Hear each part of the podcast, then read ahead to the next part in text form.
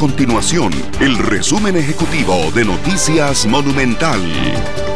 Hola, mi nombre es Fernando Muñoz y estas son las informaciones más importantes del día en Noticias Monumental. La Comisión de Asuntos Hacendarios de la Asamblea Legislativa dictaminó afirmativamente el crédito con el Fondo Monetario Internacional por un monto de 504 millones de dólares.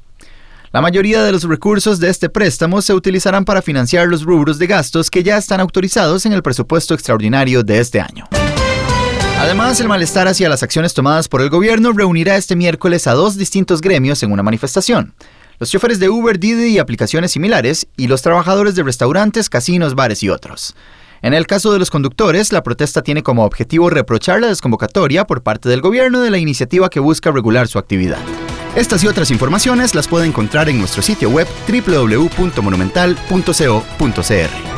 Nuestro compromiso es mantener a Costa Rica informada. Esto fue el resumen ejecutivo de Noticias Monumental.